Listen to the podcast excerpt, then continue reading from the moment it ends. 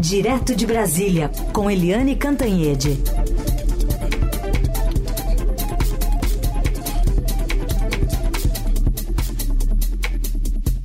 Oi, Eliane, bom dia. Bom dia, Heisen, bom dia, ouvintes. Bom, está previsto para agora de manhã a posse de Ricardo Lewandowski à frente do, do Ministério da Justiça e da Segurança Pública. Vai ter muita coisa para ele fazer, né, Helene? Olha, hoje é um dia muito pesado aqui em Brasília, tem muita coisa acontecendo e um dos destaques é exatamente a posse do ex-ministro do Supremo, Ricardo Lewandowski, no Ministério da Justiça.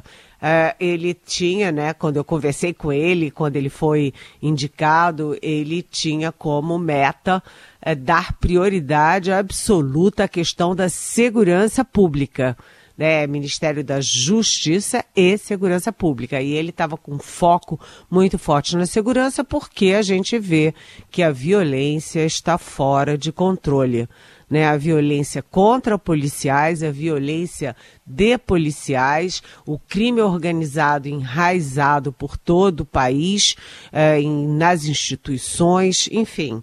Ele estava com esse, esse, essa frente, mas ele assume num momento de surto aí no sistema de investigação e no sistema de inteligência, porque você tem uma crise entre Polícia Federal e a BIM, Agência Brasileira uh, de Inteligência, né, que é acusada, é acusada inclusive pela Polícia Federal, ou principalmente pela Polícia Federal, de não apenas ter usado um, um sistema espião de arapongagem contra adversários políticos de, do então presidente Jair Bolsonaro, como também é acusada de manter né, ligações e proteger ainda hoje quem comandava esse esquema no governo Bolsonaro. Então a coisa ali está bem quente, com o seguinte detalhe. A Polícia Federal fica sob o guarda-chuva do Ministério da Justiça, mas a ABIN, que era ligada ao GSI, Gabinete de Segurança Institucional, passou a ser uh, do guarda-chuva da Casa Civil. Então, é, é uma questão complexa, né? Você uh, cuidar da questão de inteligência. Então, o Lewandowski fez uma equipe uh, bastante plural, né, manteve várias mulheres em cargos chaves, inclusive em três cargos chaves importantes. É, ele trouxe o doutor Sarrubo, por exemplo, de São Paulo, para a questão principal, que é da segurança pública. É, trouxe da Bahia o seu secretário-geral, com quem ele trabalhou muito próximo uh, no Supremo Tribunal Federal. E vamos torcer, né? Vamos torcer para que uh, a questão da violência seja combatida, que a justiça no país caminhe. É, tem muita, olha, tem muito desafio para o Lewandowski, um homem calmo, tranquilo, é, que tem muita ligação com o presidente Lula e com o PT, Heissing. Muito bem, a gente acompanha essa posse, repercussões dela e ao longo da programação também amanhã aqui na Eldorado. Bom, mas hoje, 1 de fevereiro, também tem a reabertura, abertura, né, Helene, do ano judiciário. Estarão lá os presidentes dos três poderes. Qual a expectativa? Bem, a expectativa é de que o discurso do presidente do Supremo, Luiz Roberto Barroso, seja um discurso de conciliação. O Barroso é um homem da conciliação, ele não é homem de grito, de beligerância, de arma em punho, pelo contrário, né? É, ele é um homem da conciliação, da união nacional, é, e ele vai fazer um discurso de conciliação que é necessário nesse momento, porque a gente sabe que tem aí uh, atritos, tem um mal-estar grande entre o Supremo e o Congresso Nacional. O Congresso Nacional é, tem ali vai para um lado na questão temporal do marco temporal das terras indígenas, o Supremo vai para o outro e vai um empurra para cá, o outro empurra para lá com o executivo no meio. Tem também a questão que o Congresso quer a, a aprofundar da ingerência do Congresso sobre o, a forma de julgamento, as, os métodos internos do próprio Supremo. Então, está é, no momento ali de discursar a favor da conciliação, enquanto. É, fora dos discursos, fora do plenário, a briga está feia. Está é, tá previsto também, e eu nunca tinha visto isso, um discurso do presidente Lula.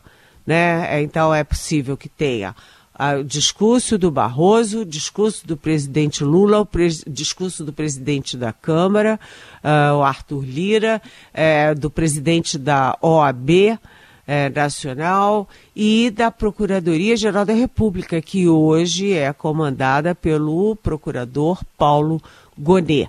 Então, muitos recados muitos recados é, por trás do, dos panos, né? Lá ali nos bastidores, muita briga. Fora, no palco, à frente dos holofotes, é, muita fala de conciliação e seremos é, felizes para sempre. Seguimos com o Jornal Eldorado, análise política, também de economia, direto de Brasília com Eliane Cantanhete. Falando de economia, Eliane, ontem saíram até bons dados para o país, né, para o governo de uma forma geral, por exemplo, desemprego, o menor né, dos últimos tempos, mas o que está tendo de preocupação também, além dessas boas notícias? Pois é, ontem foram uh, duas boas notícias da economia, isso é bom para o país, obviamente, isso é bom para quem investe, para quem produz, para quem trabalha e é também importante do ponto de vista político para o presidente Lula. Né, para o governo.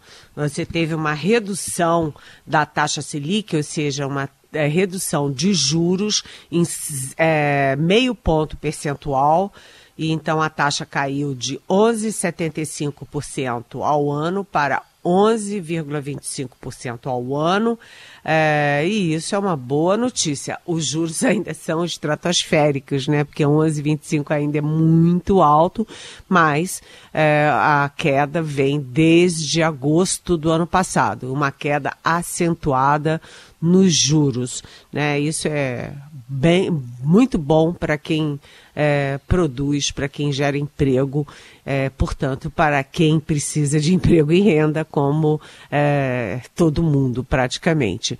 Bem, é, do ponto de vista de emprego, veio aí o balanço final de 2023, que também veio muito bom, com desemprego em 7,8%. É o melhor índice desde 2014, portanto, melhor índice em 10 anos, né? É, e agora o desafio é a qualidade do emprego, porque o emprego sobe bastante, o número de pessoas empregadas é, passa de um milhão. Ou a questão é que o emprego informal cresce com muito mais agilidade, muito, rápido, muito mais rapidez do que o emprego formal com carteira assinada. Isso tudo é muito bom, mas o grande desafio de 2024 é manter é, primeiro, esses bons indicadores e manter a inflação sob controle. É, sabendo que a inflação ela mexe com os juros, ela mexe com emprego, ela mexe com a vida de todo mundo. E a gente está vendo que os preços de legumes, frutas, por exemplo, é, legumes, frutas, é, é, verduras, o preço está disparando muito. Por quê? Por causa das condições climáticas. Você tem uma seca recorde no norte, você tem uma chuvarada infernal ao sul, isso prejudica a agricultura e isso aumenta um preço que bate direto no bolso, na carteira eh, das famílias. é, que é a comida, né? São os legumes, as frutas e as verduras, como eu acabei de falar. Esse é um grande desafio. Outro grande desafio do governo é a questão do gasto público equilibrado com a arrecadação. A gente teve 513 é, é, bilhões de, de, de déficit aí em 2023. Isso é, sabe, é um absurdo. E o Fernando Haddad está lutando bravamente, mas o déficit zero está praticamente é, fora, e eu estou sendo elegante de dizer praticamente fora do horizonte. Mas, enfim, é, o equilíbrio fiscal e a questão da inflação são os grandes desafios de 2024, porque isso mexe com o resto, com os outros indicadores. É. Já que você falou inflação, Helene, lembrar que hoje volta até aquele aumento sobre combustíveis, né, do ICMS, então o preço do diesel, gasolina, gás de cozinha, tem uma, é, uma previsão aqui de 12,5% seria esse o aumento do imposto sobre circulação de mercadorias e serviços, ICMS em todos os estados. Então isso aí entra na conta da inflação depois também, né, Helene? Claro, muito bem lembrado. Aliás, nos meus grupos de WhatsApp, é, são duas coisas que estão repercutindo. Primeiro, o preço da cenoura, por exemplo. Todo mundo reclamando do preço da cenoura. E uh, o, o aumento da gasolina na bomba. Então, é, se o meu WhatsApp está assim cheio, é porque eu diria que essa é uma preocupação do, de quem ganha menos, da base da pirâmide, da classe média e até da classe média mais alta. Ou seja, é muito bem lembrado. Até porque, olha, preço de combustível, gás de cozinha tem um impacto enorme justamente na inflação. Tudo bem. A gente vai falar de dengue também, porque temos aí dados preocupantes, vem crescendo ah, os casos de dengue no país, mas já aproveito para encaixar uma pergunta da Regina Ferrari, é, que pergunta se você não acha que a maior guerra contra o mosquito da dengue e outros vírus deveria ser o saneamento básico e a limpeza de rios e córregos. Ela diz o seguinte: uma vez que sabemos que os peixes matam mais de 90% das larvas, essas medidas anunciadas pelo Ministério da Saúde não são apenas políticas e populistas, porque temos o maior índice desse tipo de doença e, coincidentemente, somos um dos maiores em falta de saneamento? É a Regina Ferrari que está perguntando. Oi, Regina. Eu concordo em parte com você. Sim, o saneamento básico é fundamental né, para a saúde, para a qualidade de vida, é, isso é inegável. E o Brasil tem um, um sistema de saneamento básico assim abaixo do lamentável, abaixo do sofrível, né? É, a gente sabe que as pessoas, é, as famílias não têm água limpa em casa, sabe?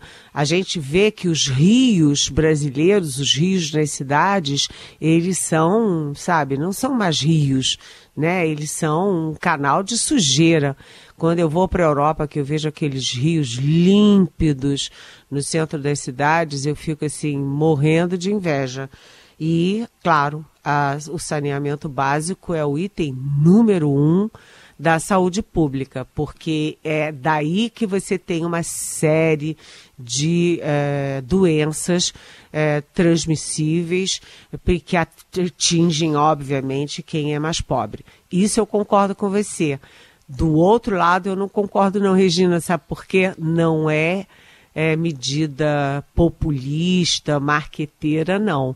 O que o Ministério da Saúde está fazendo para tentar combater a dengue é o, vamos dizer assim, o protocolo internacional uh, de combate à dengue. E agora a gente está vendo que o Exército Brasileiro está botando soldados para agir, por exemplo, aqui no Distrito Federal, e são as frentes de combate possíveis. Né? Primeiro, o fumacê para matar os mosquitos. Segundo, a visita domiciliar, porque a gente está falando de rios, é, lagos, mas o que prolifera o Aedes aegypti é a água parada. E a água parada nas casas das pessoas.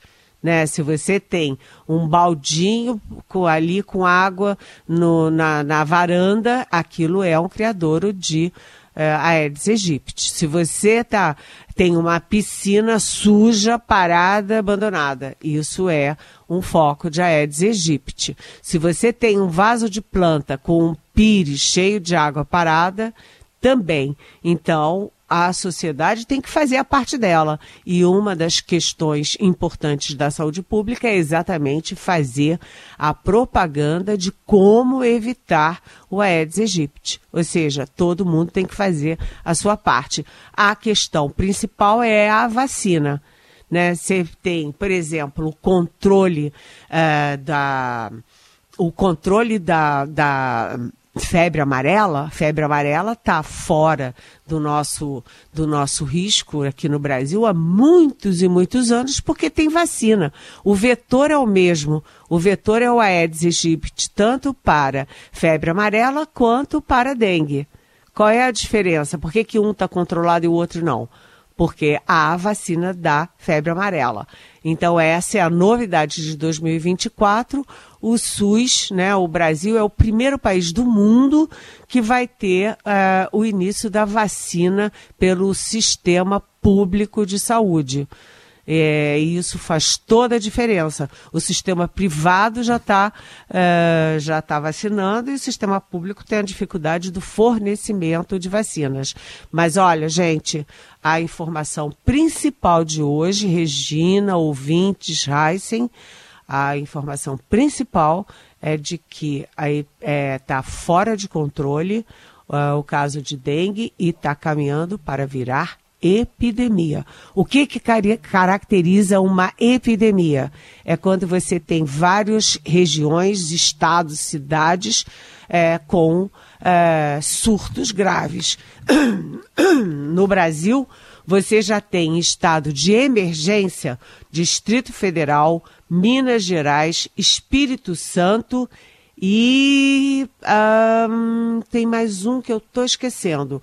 Mas, enfim, são vários estados e a gente vai ter aí uma discussão sobre é, em que momento isso vira epidemia. Hoje, a ministra Nízia Trindade da Saúde está reunida com os secretários de saúde e de municípios do país inteiro, aqui na sede da Organização Pan-Americana de Saúde, a OPAS.